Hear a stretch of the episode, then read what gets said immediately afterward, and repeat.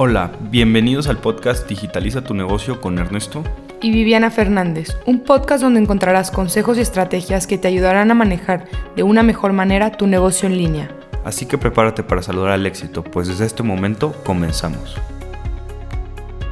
Hola, bienvenidos a nuestro capítulo número 37, cómo crear una comunidad en Instagram.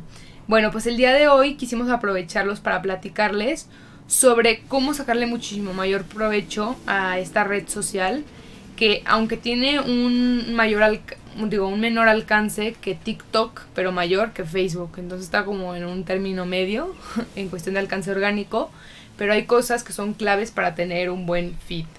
Claro, ahorita es, es este, un momento importante. La verdad es que yo creo que ahorita, aunque TikTok va con todo, este es, Instagram para mí es la, la plataforma rey, ¿no? Del momento.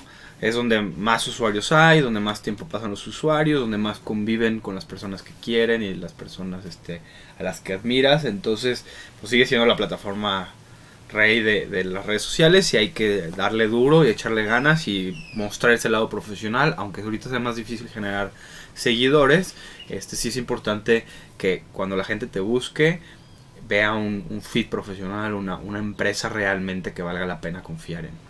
Sí, porque hay que recordar que aunque lancemos campañas publicitarias, Instagram puede ser la que mejor nos genera o a un, a un costo mucho más bajo, pues la gente lo que va a hacer es meterse a su feed. Entonces lo que ustedes tienen publicado depende mucho que la gente le dé confianza o no. Entonces bueno, ahí van algunos tips eh, para ustedes. Lo primero es el tema de que esté armonizado su feed. ¿A qué nos referimos con esto? Que tenga un estilo, ¿sí? O sea, hay diferentes, igual los pueden googlear, pero está el estilo de feed horizontal, vertical, está en grande.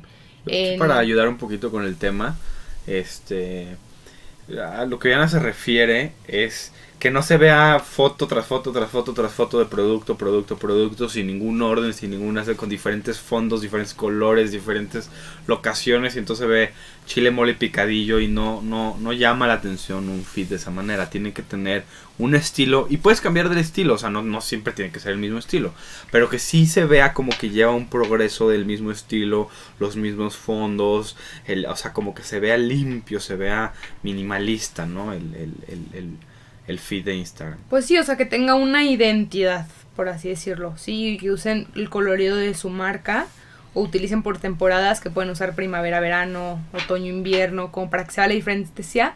O lo pueden usar por coloridos por tipo de productos, ¿sí? Por categorías. Luego, por otra parte, está el tema de la interacción.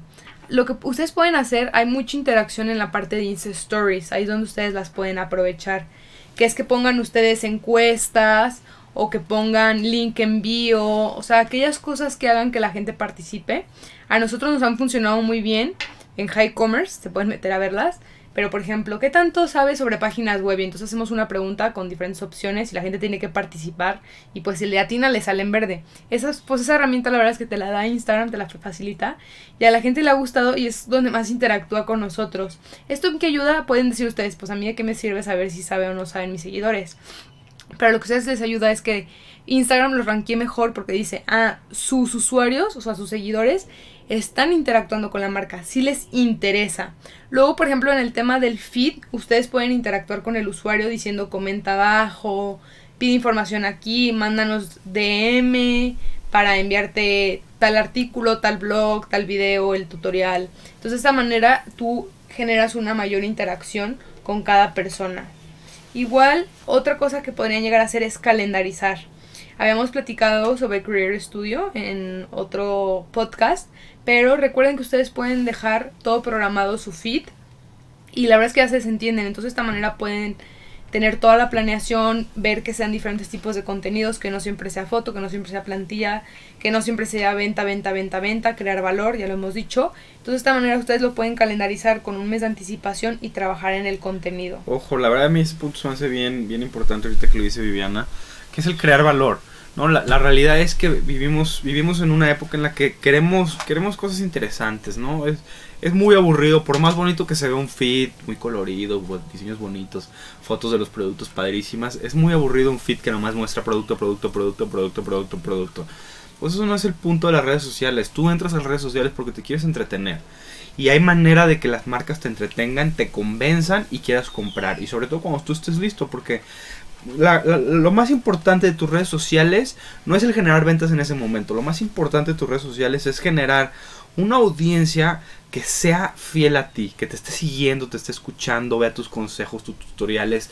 O sea, no necesitas poner cosas chistosas. Pueden ser cosas que vayan enfocadas a tu marca, chistosas, interesantes, tips. Por ejemplo, si vendes zapatos, tips de cómo usar los zapatos a Juárez, esto y lo otro y que la gente tenga esa relación con tu marca en la que, en la que te siga, te admire, le guste leer tu, contenido, tu, ver tus videos.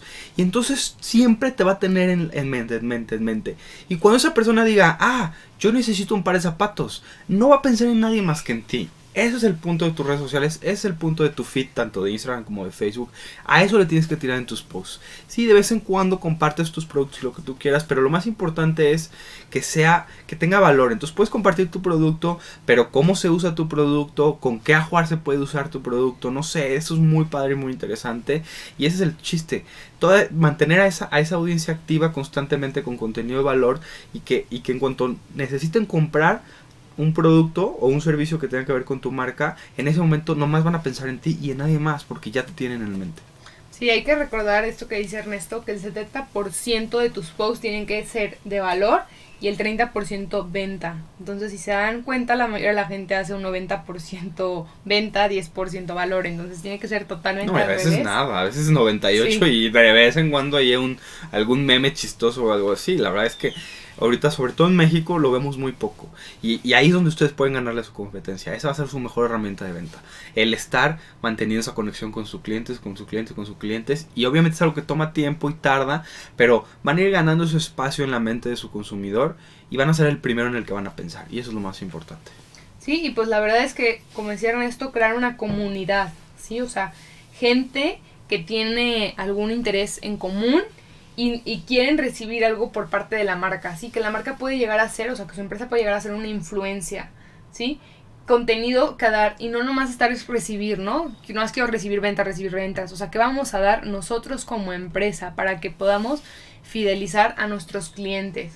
Y es súper importante que ustedes conozcan a su cliente, escuchar, escuchen dentro del community management, escuchen dentro de las pláticas donde están sus clientes, qué dicen, qué consume, cómo se hablan, qué hace, para poder saber qué contenido hacer. Sí, de hecho nosotros, nuestro contenido, nuestros podcasts, nuestro canal de YouTube, nuestro canal de TikTok, todo eso nosotros nos basamos en todos los tips que damos, en lo que la misma gente nos pregunta, oye, es que quiero saber cómo hacer esto, y empezamos a ver mucha gente preguntando lo mismo, entonces hacemos un video, un podcast sobre ese tema para que la gente em, siga recibiendo valor sobre lo que ellos quieren saber, ¿no? Entonces hay que escuchar mucho con el community manager lo que tu cliente quiere. Sí, y ya por último, nomás que recuerden la parte humana. O sea, no perder de vista que nomás sea el producto y el producto y el producto, sino el producto usándose por medio de unas manos humanas, una cara. Hay que recordar que Facebook, o sea, que es dueño de Instagram, posiciona mejor la parte humana. Entonces, tomen fotos, la verdad es que pueden pedirle el favor a su tía, a su prima, a su amiga, su hija, o sea, quien sea, para que, dependiendo de su mercado de quién va, para que lo esté utilizando y puedan hacer pequeños clips de videos o pequeñas fotos para que se puedan ir posicionando mejor y la gente se conecte más con su marca. Así que pues bueno, esto es este capítulo. Igual ya saben que cualquier duda nos pueden escribir en nuestras redes sociales. Nos encuentran como High Commerce. Y pues nada, hasta la próxima. Muchas gracias por escucharnos. Hasta luego.